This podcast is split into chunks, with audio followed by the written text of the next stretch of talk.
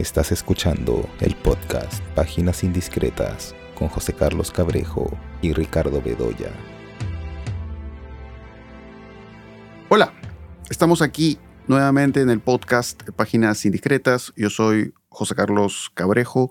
Como siempre, estoy acompañado por Ricardo Bedoya y vamos a conversar de algunos pocos estrenos y en particular eh, de una película argentina, que tengo entendido que es una coproducción ¿no?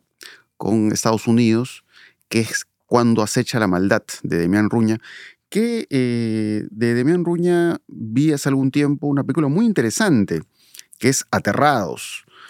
Em, y digamos, ahí creo que el director ya demostraba, pues, talento para crear escenas eh, inquietantes y que de alguna manera remitían a cierto, cierto espíritu gótico también. Eh, entonces, eh, tenía muy buen recuerdo de esa película. Y bueno, de ahí está esta película Cuando se echa la maldad, que es una película que ha tenido eh, muy buenos comentarios. Y, realmente es una película interesante, más allá de algunas objeciones que se podrían, podrían hacer a Cuando se echa la maldad. Pero bueno, eh, lo primero que podría decir es que Cuando se echa la maldad es una película que de alguna manera se encarna, se establece en eh, determinadas coordenadas del, folk horror, ¿no? Del, terror, vamos a decir, rural, eh, porque claro, ¿no? Estos personajes, principalmente son personajes masculinos, pues viven en un lugar alejado, ¿no? Un lugar en el que la, policía parece que no sirve para nada. Y se van eh, sucediendo situaciones extrañas, eh, y estas situaciones extrañas eh, se van vinculando con ciertas creencias que hay en el lugar, ¿no? Hablan de unos personajes que están como embichados, es la expresión que usan. Digamos, la película juega con esta idea de, la posesión, o, de alguna manera también podríamos hablar de la usurpación. Hay, digamos, un componente ahí que puede remitir a, John Carpenter, ¿no? que de alguna manera en varias de sus películas ha jugado con, esta idea. ¿no? de estos cuerpos humanos, pero que son habitados ¿no? por otra entidad. Eh, que eso se puede ver en, en Day o Viven, como se le conoce, o también se puede ver, por supuesto, en, en La Cosa, y en otra, una que otra película más de Carpenter. Eh, y creo que la primera parte o, el inicio de la película me parece lo más eh, atractivo de cuando uh, acecha la maldad. Por un lado, cómo hay todo este trabajo de lo, de lo visceral y de lo viscoso, ¿no? porque aparecen estos dos personajes. Eh, son hermanos y están armados y se encuentran pues con eh, un primer poseído, vamos a decir, ¿no? Que es, digamos, un hombre de, digamos, de unas dimensiones que se ven hasta monstruosas, ¿no? Con una serie de, problemas en la piel. Y eh, esta situación en la cual, claro, para librarse de este mal, que no, no voy a precisar cuál es, eh, tratan de deshacerse del, cuerpo, ¿no? Entonces, este, este, enfrentamiento a lo, a lo visceral, ¿no? Cómo se va trabajando, pues, con eh, estos planos de detalle, con una cámara que por momentos se torna temblorosa, ¿no? Los líquidos, ¿no? Que pueden salir eh, de, este cuerpo, ¿no? Y de ahí, claro, toda esta situación se va desarrollando a, la manera de un contagio. Y de ahí creo que abre paso a una situación que le hemos visto muchas veces en, varias películas de terror, porque es muy evidente, muy notorio desde Aterrados que eh, Damián Ruña es un cineasta muy conocedor de los códigos del género, de su historia, de su tradición. Y ahí vemos cómo, eh, digamos, este, este mal que posee empieza a, a tomar cuerpo en seres que podríamos decir que tienen una, una apariencia inicialmente inofensiva, ¿no? Desde lo que puede ser un animal hasta lo que puede ser un niño. Y claro, ¿no? digamos, ahí hay todo un trabajo de la expectativa qué va a pasar cuando, digamos, el espectador ya sabe o, asume o sospecha que justamente esta, esta entidad ¿no? empieza a tomar estos, estos cuerpos. Y de pronto, pues, eh, el cineasta lo que hace ahí es girar, digamos, a, a una violencia bruta y a la vez inesperada, ¿no? Parece ahí se pasa una frontera que pareciera que no, no va a pasar. Eh, y es una violencia que tiene que ver con eso, ¿no? con, con esta clase de, de personajes. Entonces, eh, creo que esa primera parte es, es, lo más interesante de la película, ¿no? Es una película que, en términos del trabajo del género, yo diría que tiene muy buenos picos. Eh, pero después hay una segunda parte, hay, una segunda parte en la que estos hermanos se encuentran con una mujer que, digamos, eh, va extendiendo eh, la comprensión de, cómo funciona este mal que va poseyendo a los personajes. Y claro, va jugando esta idea mucho más marcada de cómo este mal eh, se hace presente pues, en, los niños, que además eso lo hemos visto en, numerosas eh, películas, ¿no? incluso películas que tienen que ver con esto que mencionaba, el folk horror. ¿no? Estoy pensando en una película como Los Niños del Maíz, ¿no? que me hizo recordar eso. ¿no? que es justamente eso, ¿no? Unos niños que prácticamente han establecido un nuevo orden en un lugar eh, rural eh, y cómo los adultos, vamos a decir, padecen su, crueldad. Em, entonces, hay, digamos, toda una situación, eh, vamos a decir, explicativa, ¿no? De, cómo funciona este mal o cómo se puede enfrentarse a este mal eh, pero a medida que, digamos, todo va quedando claro, a medida que se va entendiendo cómo funciona el mal o cómo supuestamente se puede enfrentar ese mal, creo que un poco ese misterio que, hay al inicio, a medida que se va perdiendo, creo que hace que la, película se va tornando como un poco mecánica y un poco también se va, se va alargando. ¿no? Eh, pero aún así yo diría que, digamos, en, digamos, hacia el final de la película, igual me, parece que hay algunas imágenes que como tales son imágenes poderosas, ¿no? Y, que tienen que ver también con la, con la presencia de los niños, ¿no? Imágenes de niños que deambulan, ¿no? Hay una imagen ahí, me parece, parece muy poderosa, ¿no? Parece un niño ensangrentado, ¿no? Deambulando por ahí. Entonces eso, ¿no? Son, son estos seres, estos personajes que podrían tener esta connotación de inocencia y cómo eso se va perdiendo. Entonces, creo que es una película que yo la he disfrutado más por partes que como un todo conjunto. Pero de todas maneras creo que es una muestra interesante, ¿no? De lo que se puede hacer en el ámbito del, ámbito de un género como el terror en em, Latinoamérica. Eh, pero bueno, no sé, esas son algunas de mis primeras impresiones. No sé a ti, Ricardo, ¿qué te pareció? Sí, claro, me parece una película a ver, superior al, un poco al promedio, ampliamente superior al promedio de películas, ¿no? De terror, eh, digamos, de los últimos tiempos. Eh, a ver, yo creo que lo primero es, eh, es, claro, esta especie de acercamiento frontal al terror como género, en su, en su lado más chocante, más, o más asqueante, ¿no? Sí, el lado, digamos, del miedo y la repugnancia que, van juntas, van, en paralelo, ¿no? Y que de alguna manera el cine de terror ha ido, digamos, desarrollando a partir de los años 70, ¿no? Eh, en la que, claro, el terror ya pasa a otra fase, ¿no? No es la fase de la atmósfera pura y de la sugerencia a través de, lo sombrío, ¿no? No, sino que pasa a la representación mucho más explícita de, de determinados, a ver, distorsiones corporales, ¿no? O mutaciones corporales que lo que provocan es, eh, sin duda, en primer lugar sorpresa y luego repugnancia, ¿no? Porque tienen que ver mucho con, a ver, con lo purulento, ¿no? Con, con la descomposición orgánica, ¿no? Con la podredumbre. Y todo eso está concentrado en este personaje que ocupa toda la parte primera de la película y que es una presencia muy importante en, toda la ficción, ¿no? Eh, y eso creo que descubre que este director no busca, no, que el terror no es una coartada para otras cosas, ¿no?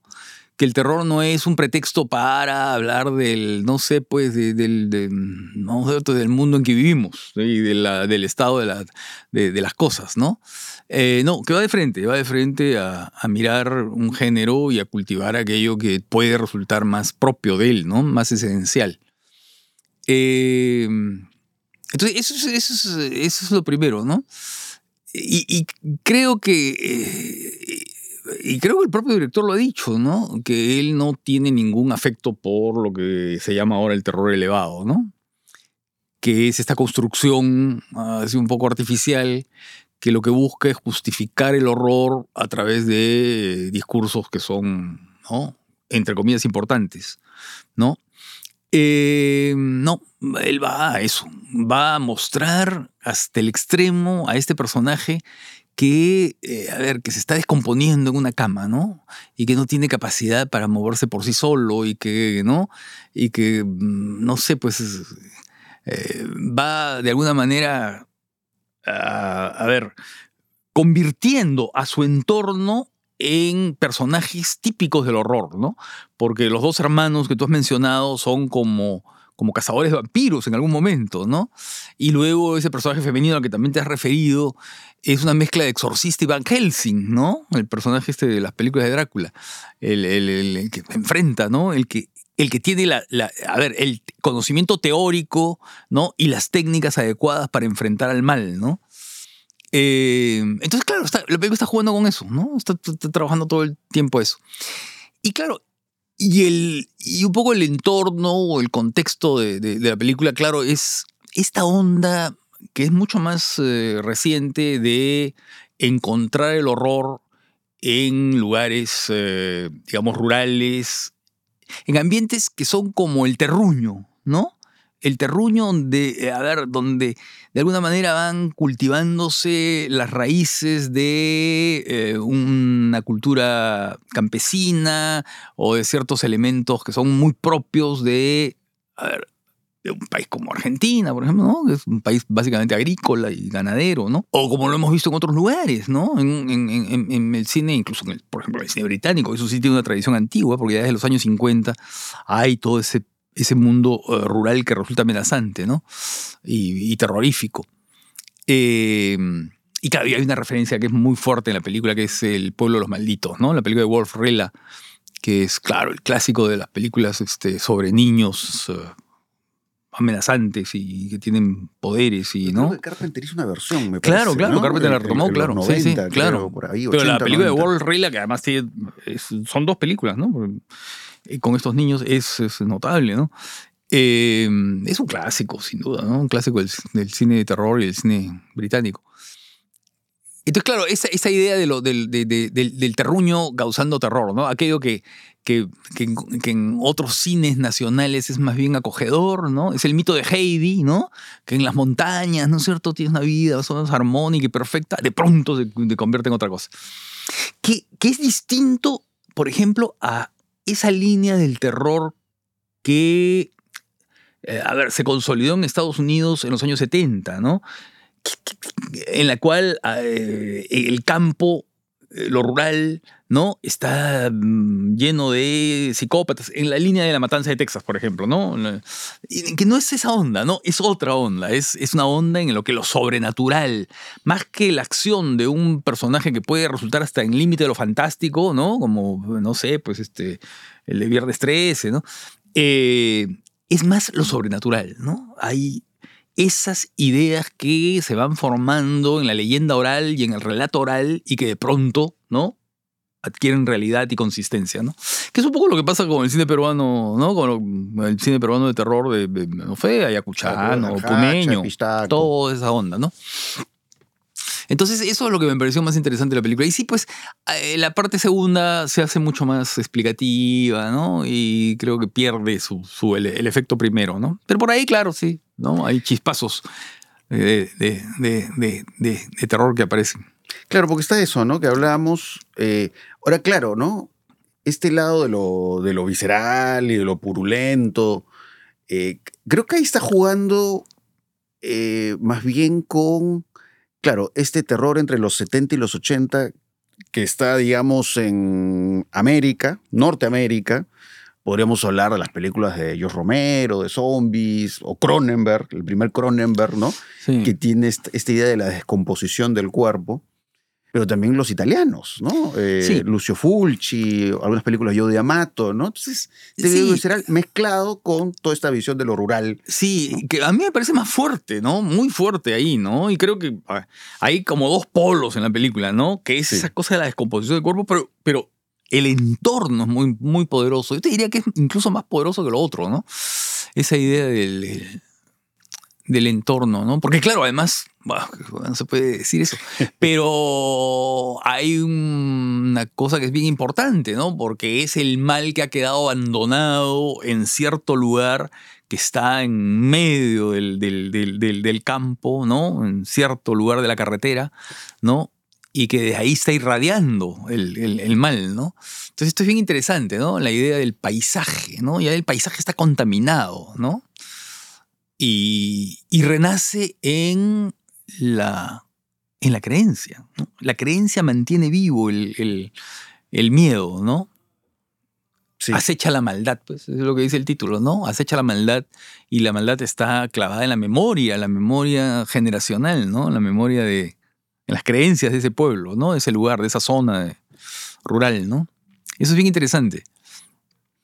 Sí, ¿no? Y entonces es, me parece de todas maneras importante, más allá de lo que nos gusta o no nos gusta la película, eh, que bueno, ¿no? Que un género como el terror tenga, digamos, los reflectores puestos, ¿no? De- Dentro de justamente lo que se hace, no sé, pues dentro de un país como, como Argentina.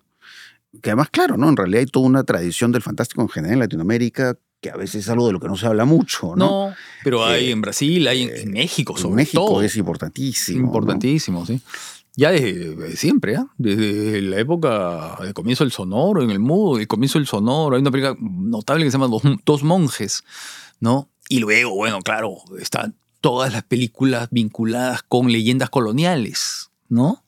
Eh, que es eh, historia de fantasmas y de, Sí. en fin, de- ¿no? La Todas las Llorona. de Llorona, La Maldición de la Bruja, que es una película que me encanta, ¿no? Que está como Claro. muy en diálogo con, con Black Sunday de Mario Baba, por ejemplo, ¿no? Bueno, y pues está el vampiro de Fernando Méndez. Y además todas esas eh, mezclas entre comedia y, y- y horror, ¿no? A Tintán, por ejemplo, ¿no? Eh, o de comedia y cachascán y comedia y... En fin. Ya la industria mexicana comenzó a, a, ¿no? a hacer combinaciones Claro. y extraterrestres y demás. recordar que el vampiro de Méndez aparece en Guayapirca, ¿no? Que es una de las películas que ve el niño Ah, de claro, claro, ¿no? claro, viendo está mencionada ahí, ¿no? Sí, sí.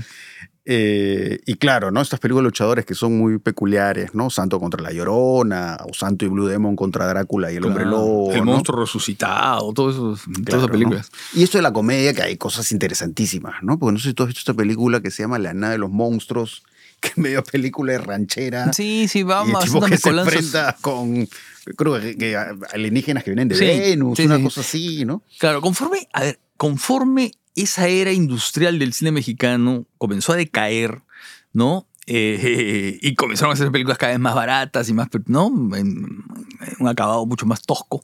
Aparecieron todos este tipo de cosas, ¿no? De películas eh, Sí. que en algunos casos hay películas que son notables. ¿ah? Por ejemplo, Santo contra las mujeres vampiro, ¿no? Que, que Sí. tiene un clima expresionista bien, bien, bien atractivo. Sí, sí, sí. En México ahí se han hecho cosas Claro. eh, realmente importantes, ¿no? Y como tú dices, a veces surgas ahí, te vas a los años 30 por ahí y encuentras Ah, no, claro. interesantísimas. Claro, ¿no? claro, claro. Y hasta visionarias, ¿no? Porque a veces se adelantan a... Dos monjes. lo es que vas a ver Es después. una película interesantísima, ¿no? Es un clásico. Bueno, después en Brasil, bueno, también. Pues, es Brasil Bueno, tiene una producción Mojica tan grande. Marins, ¿no? ¿no? La película Mojica Marins. Claro, hay muchas, muchas películas. una- es un mundo único, el de Mojica Marins, ¿no? Eh, de sadismo, crueldad, ¿no? Mm. Mezclado ahí con pensamiento Nietzsche, ¿no? Sobre el superhombre, ¿no? Eh, con, con imágenes poderosas, muy creativas, ¿no? En el caso de Mojica Marins. Y en la Eh, misma Argentina. Y en. Vieira, ¿no? Sí, Emilio claro, Vieira, ¿no? Vieira, en la misma Argentina, claro, Vieira. Y luego está ese clásico que es el extraño caso del hombre y la bestia, ¿no? Que es, eh, que es una película interesantísima. Que, que- que he leído que lo han restaurado. Sí, ¿no? Eh, porque acá en el Perú también, bueno, están las películas regionales, ¿no? Pero podríamos remontarnos, pues yo que sé, al Inquisidor, por Ya, ejemplo. no, pero ¿no? ya, el Que es- Inquisidor es una broma, ¿no? O sea, eso no es terror, terror. es una especie de, no, cualquier cosa. ¿sí? No, eh, ahí, ahí- eso es más discutible, ¿eh? ¿no? Porque el Inquisidor es, es un show televisivo, digamos, este, muy malo de la época, ¿no? Ahí el terror es, es un pretexto para cualquier otra Claro, cosa, ¿no? ¿no? Pues son unos este, personajes que quieren eh, como resucitar la Inquisición, ¿no? Y torturan mujeres en el castillo de Chancay. Sí, claro. Es lo que me acuerdo de la película, ¿no? Pero creo que lo interesante está en las películas regionales, ¿no? No, Ahí claro, está lo yo más creo que interesante. las películas regionales está un poco esta misma idea, ¿no? Esta misma idea. Y luego en, en películas asiáticas, ¿no? Las películas coreanas. eh, ¿Cómo se llama esa película coreana? The, The Wailing, ¿cómo se llama este? The Wailing. The Wailing. The Wailing, este, que también está un poco en, la, en el onda de lo rural. Claro, ¿no? claro. En las creencias. Y tiene mucho que ver ¿no? con estas, claro. Sí. Porque, por ejemplo, eh, no sé, pues, ¿no? En el terror japonés, que lo que hemos visto mucho en los últimos tiempos ha sido esta vinculación con lo tecnológico, ¿no? El aro, por claro, ejemplo, claro. ¿no? De esta idea de, de, de una presencia espectral que sale de una pantalla, ¿no? Claro, es el miedo que sale de la luz. ¿No? Digamos, la luz genera también miedo, ¿no? Y, y- y no hay nada más tecnológico que la luz, ¿no? Entonces, eh, la luz electrónica. Claro, ¿no?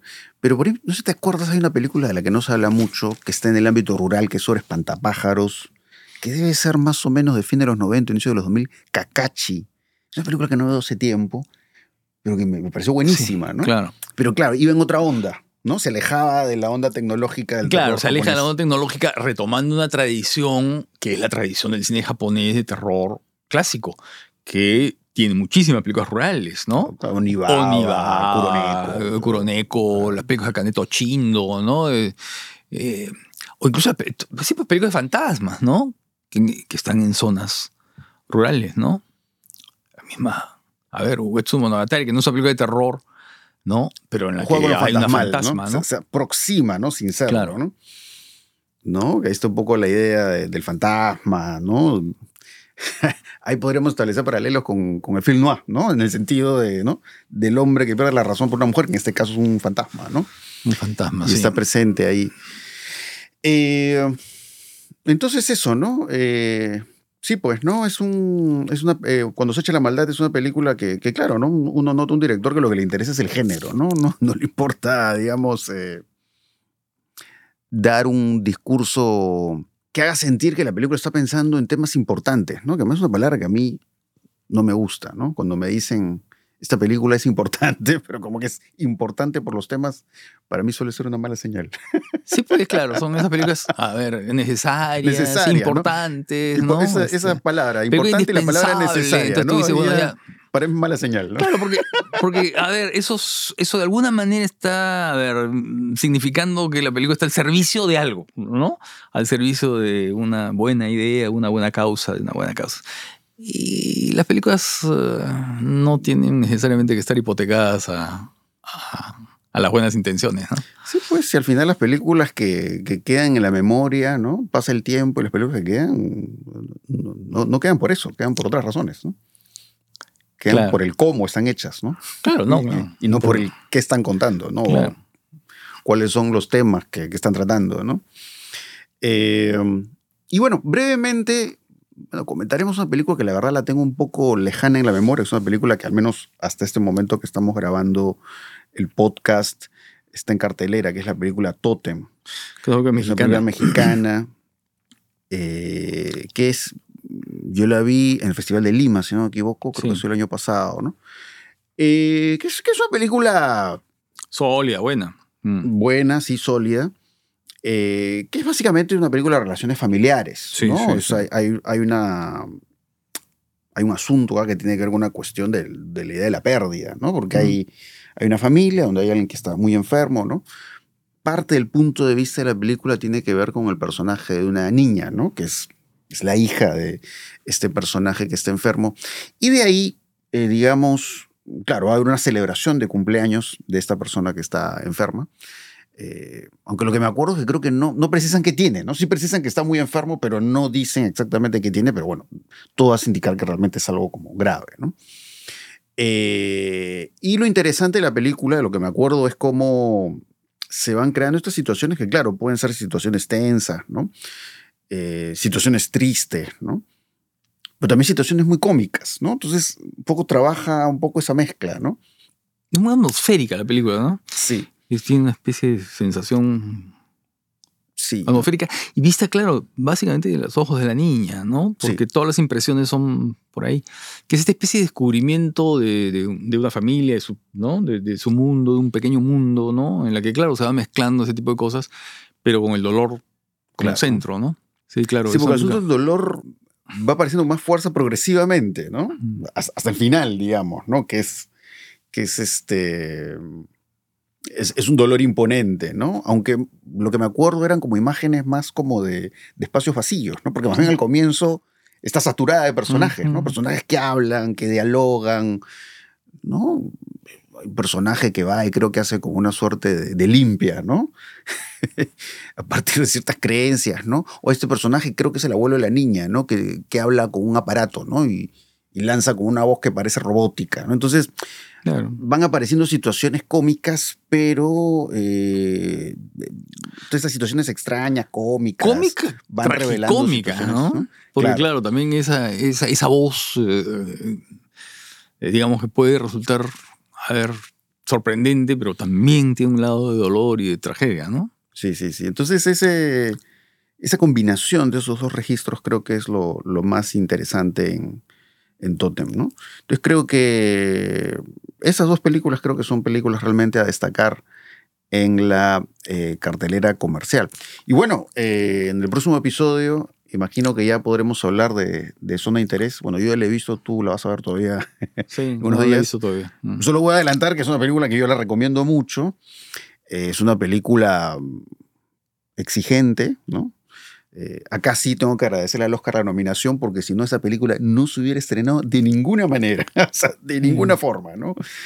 Eh, porque sí, claro, habla del nazismo, ¿no? Pero tiene un punto de vista distinto, ¿no? Y, y punto de vista no solo por lo que enfoca, sino por cómo lo enfoca, ¿no? Eh, un poco hablar de la cotidianidad, cotidianidad de los nazis y cómo eso va trasluciendo el horror, ¿no? el horror del holocausto. Pero no voy a decir más. ya hablaremos después en profundidad de Son Interés y por ahí de alguna otra película interesante que, que parezca. Eh, entonces, bueno, eso, eso sería todo por este episodio y eh, ya nos eh, estaremos escuchando en otra oportunidad.